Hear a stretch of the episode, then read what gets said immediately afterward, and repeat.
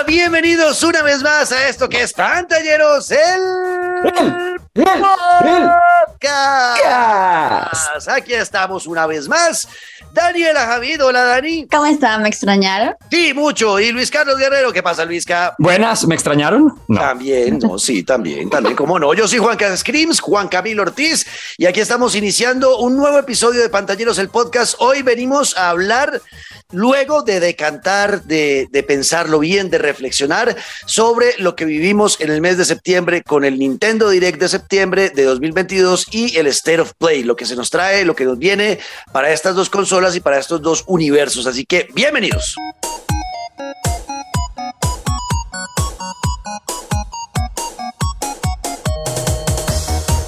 Bueno, empecemos con el Nintendo Direct, que fue primero antes que el State of Play, fue dos días antes, si no estoy mal, y fue una presentación de 40 minutos con noticias y actualizaciones de juegos que se ven llegarán eh, en invierno de este año y llegarán también en el 2023. Ese Nintendo Direct fue muy emocionante porque por fin, y esto es lo primero que hay que hablar, por fin, ¿no? Ya le pusieron nombre al Breath of the Wild 2. ¿Qué sintieron ustedes dos que son fanáticos del Zelda con esto? ¿Qué sintió Dani? ¿Cómo lo vio? Casi lloro porque además ya lo puedo jugar, ya tengo Nintendo. y, vi tantas cosas de, de, de Skyward Sword que yo siento que es un juego muy olvidado por el fandom de Zelda, pero yo lo amo. Entonces, uh -huh. cuando vi a Link lanzándose de las islas en el cielo, fue como, yes, otra vez sí. Yo estaba fangirling así demasiado. Uh -huh. ¿Y, y Luisca? Yo sí me fui de desmayo, me desmayé directamente. O sea, es que Zelda, el Breath of the Wild, Ocarina of Time, soy muy fan. De hecho, me estoy volviendo a pasar el Breath of the Wild hace poco.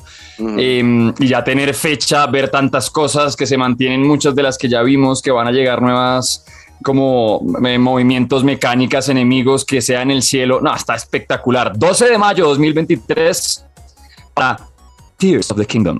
Tears of the Kingdom, ¿no? Las lágrimas del reino. ¿A qué se refieren con eso ustedes que conocen más del lore? Y por ejemplo, Luisa, que ya pasó el Breath of the Wild, ¿a qué se, a qué se refiere el terzo? ¿A qué se querrán referir con eso? ¿Cuáles lágrimas? Guardando, guardando las proporciones en Zelda y El Señor de los Anillos pasa algo muy parecido. En El Señor de los Anillos siempre es Sauron, el enemigo que nunca se muere, uh -huh. y en el Zelda siempre es Ganon, la maldición. A veces es un hombre, a veces es un espanto, a veces es una sombra que nunca se va. Uh -huh. eh, yo creo que ese Tears of the Kingdom se va a referir a lo que supuestamente era la paz de haber derrotado a Ganon. Uh -huh. eh, no, ahí está, ahí está y seguro que va a haber población, alguna zona de Irule que se vio muy afectada, alguna vaina por ahí donde algún consentido del reino, alguna cosa en la que eh, esté saliendo todo mal y hayamos pasado por encima en la primera parte.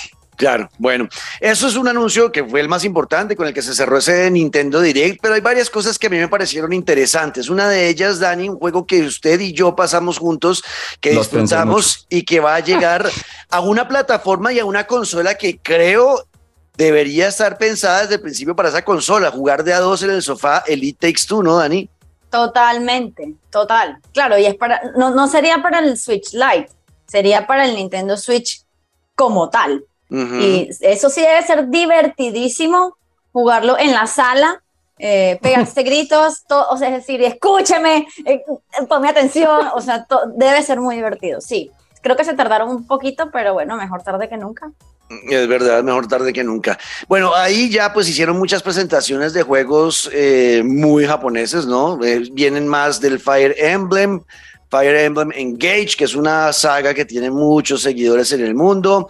Van a presentar el Project Zero Mask of the Lunar Eclipse, eh, Xenoblade Chronicles 3, que son todos estos juegos muy orientales, eh, muy eh, JRPG, que bueno, yo usualmente no estoy tan metido por ahí. Sé que hay uno que emociona a mucha gente porque estuvo, este, eh, incluso tuvo nominaciones a los, a los videojuegos del año, que fue el Octopath Traveler 1, pues va a salir el 2, presentaron ya el tráiler, se ve bastante bien por ese, por ese, por ese lado y anunciaron la fecha 20 de octubre para Mario Rabbids Sparks of Hope.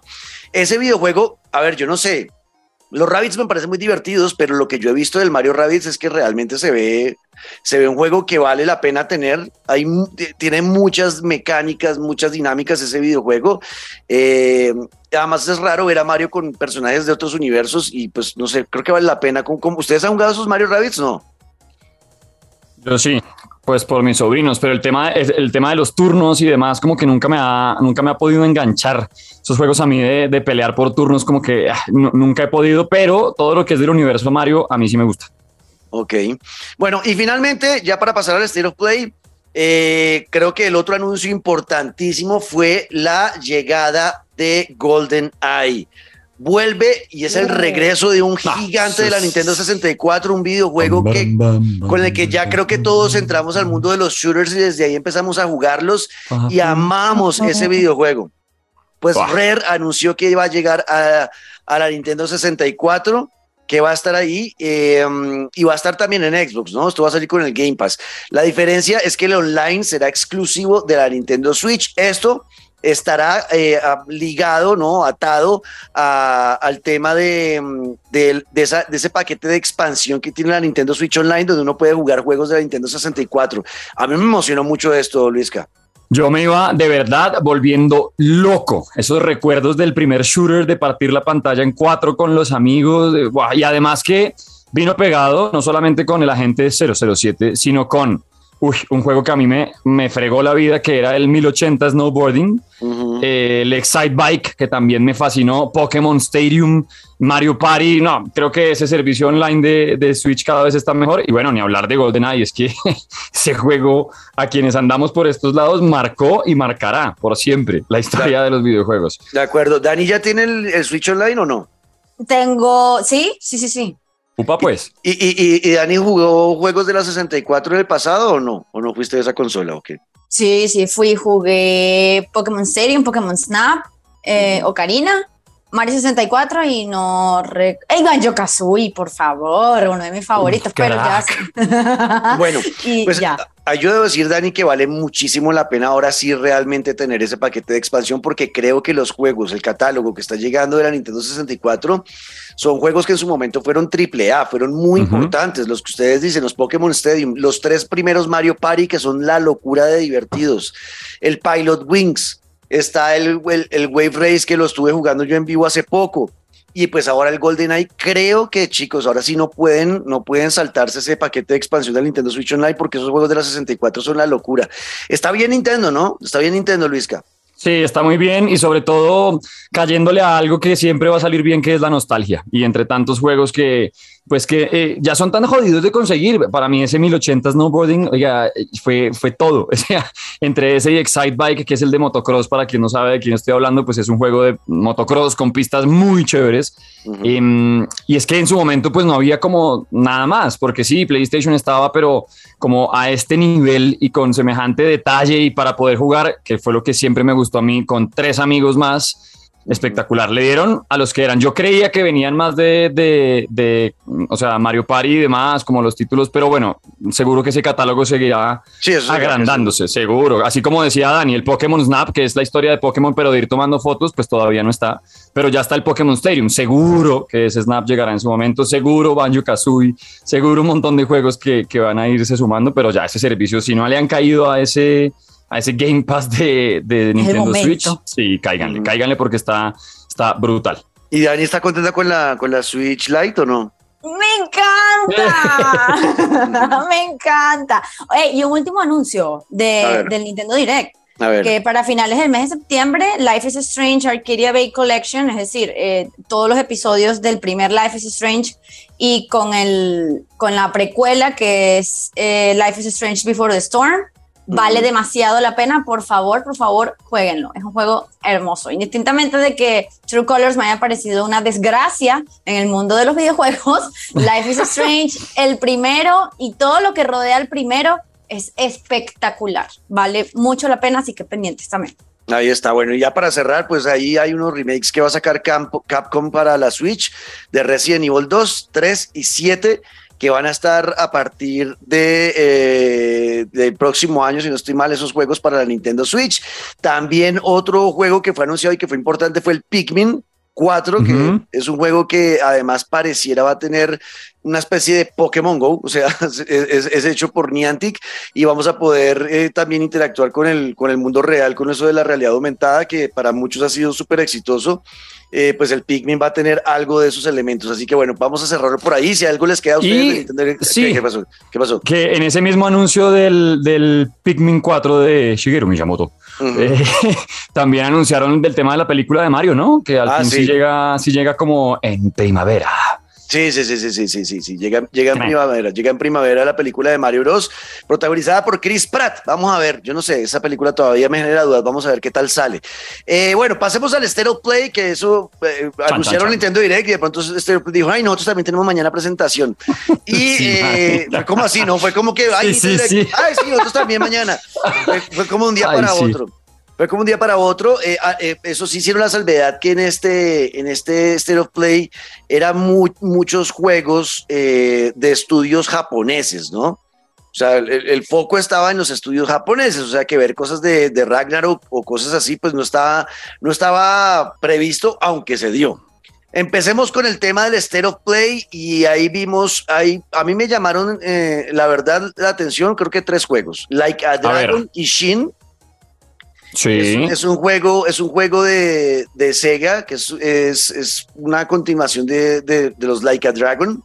El juego se ve interesante, se ve interesante, es un combate samurai, todo el tema, y ninja, eh, se ve bien. Nos mostraron algo que va a ser muy importante para los usuarios de PlayStation, es que Howard's Legacy va a tener una, una, una misión exclusiva que, va que tiene que ver con una tienda de, de, las de una tienda encantada de las del barrio Hogsmeade. Ajá, que es donde, pues los que no saben, es donde Harry Potter eh, va y los estudiantes de, de, de, bueno, de la escuela, de Hogwarts, van a comprar sus eh, útiles y todo eso, y hay bares, y bueno, es como una tiendita, como un pueblo, como un barrio de, de, de mercaderes, pues. De dealers. Exacto. Dealers mágicos. Exacto. Y hay, una, tienda que está embrujada en, esa, en ese Hogsmeade y los usuarios de PlayStation van a tener una misión especial dentro de una de esas casas. Esa misión no va a estar en ninguna otra plataforma, solo en PlayStation. Yo todo lo que veo, ganamos una, no puede ser. Yo todo lo que veo de Hogwarts Legacy me emociona, Dani, la verdad. A mí también. Mucho. ese juego se ve va a ser una belleza, sale, recuerden, en febrero del próximo año. Eh, mostraron juegos ahí, muchos en los que pensé en Dani, seguramente algunos independientes. ¿Cuáles de esos independientes vio Dani que le llamaron la pues, atención? No es de tanto independiente y aquí quizás tengo una sorpresa, pero ustedes saben que yo no soy muy fan, yo no soy muy fan de juegos de lucha, la verdad, Mortal Kombat 0, nada de eso, pero mm. yo sí jugué mucho Tekken. ¿De verdad? Sí, soy muy pues fan de Tekken. Sí, es sorpresa, yo no esperaba que Daniela me saliera con que le gustaban los juegos de lucha, menos un y Tekken. Cuando, exacto, cuando empieza el, el State of Play con Tekken, yo dije, ¿qué? ¡Guatata! ¡Qué felicidad! ¡Sí!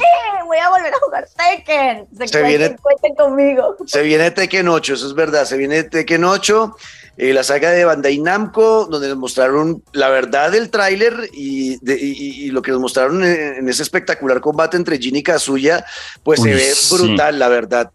¿Qué va a decir Luisca?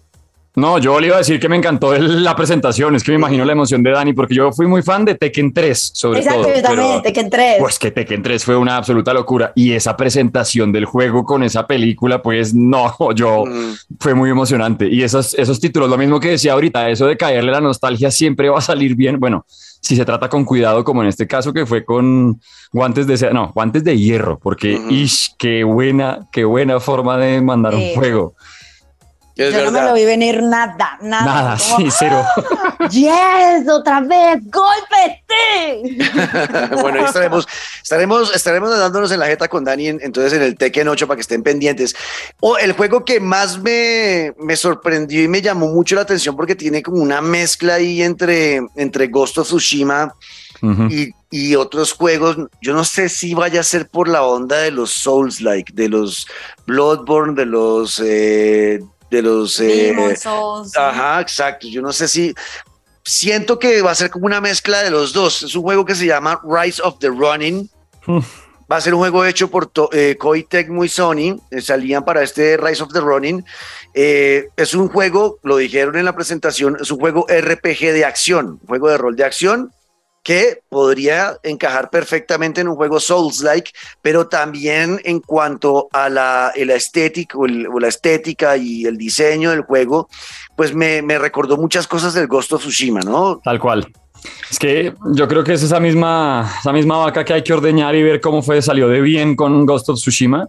Obviamente esto se nota que ya estaba en proceso desde hace rato, no es como que se estén copiando el Ghost of Tsushima porque no, pues en dos años no creo que alcanzaran a sacar tanto, pero yo creo que ha demostrado como, ok, Ghost of Tsushima la reventó, a la gente le está gustando el tema samurai, eh, la libertad en el mapa y bueno, mandémonos. No sé, yo tendré que, sí, yo no, es que, es que además nosotros tres que no pudimos de, mm, regalar más saulazos, pues, porque nos metimos en Ghost of Tsushima, pues va a ser a quienes somos como nosotros de fanáticos del juego de Ghost of Tsushima, cualquiera que venga de aquí en adelante por ese estilo siempre va a tener un punto de comparación muy jodido.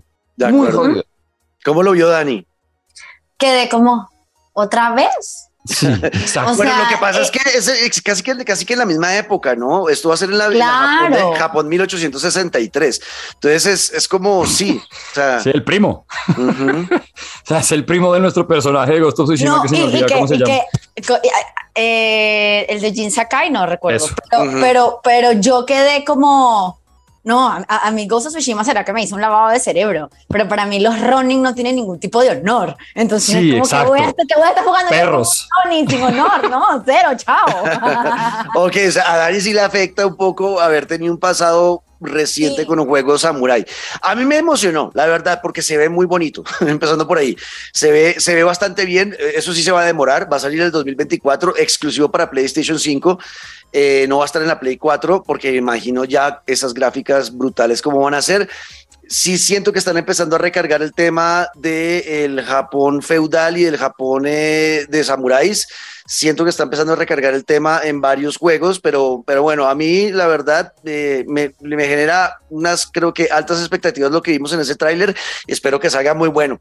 A grandes rasgos fue lo que vimos en, en este en, este, en esta presentación del State of Play, obviamente al final lo que terminó cerrando la presentación, pues lo más importante sin duda alguna es un tráiler más de God of War Ragnarok que no se estaba esperando por lo que les dije que ellos habían avisado que eran de estudios japoneses, pero obviamente ya estamos muy cerca del lanzamiento 9 de noviembre de la nueva batalla del dios de la guerra y su periplo por todas las deidades nórdicas.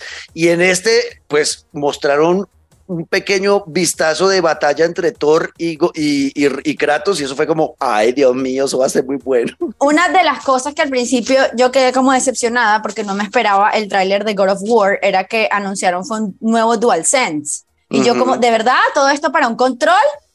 Que está bonito, que está bonito, Dani. Está bonito, pero no. era, o sea, no era como que, ay, no. Yo ya estaba lista para apagar el televisor y de repente que no, no, no, no, mira, no.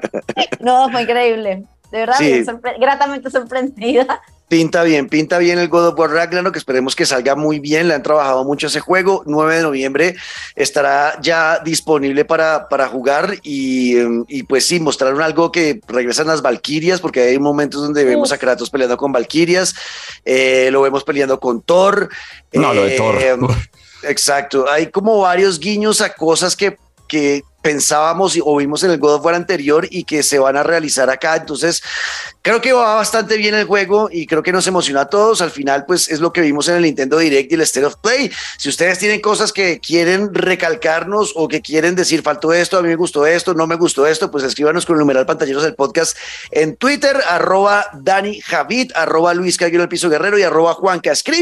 Y en ocho días nos encontramos nuevamente y en ocho días hablaremos o yo haré reseña de un juego que estaba jugando mucho en los últimos, el último mes, el Fórmula 1 Manager 2022 que me tiene, pero enviciado totalmente y ahí les contaré por qué.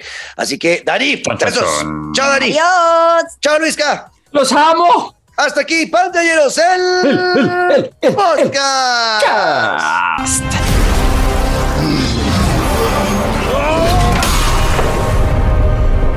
We will make our own destiny.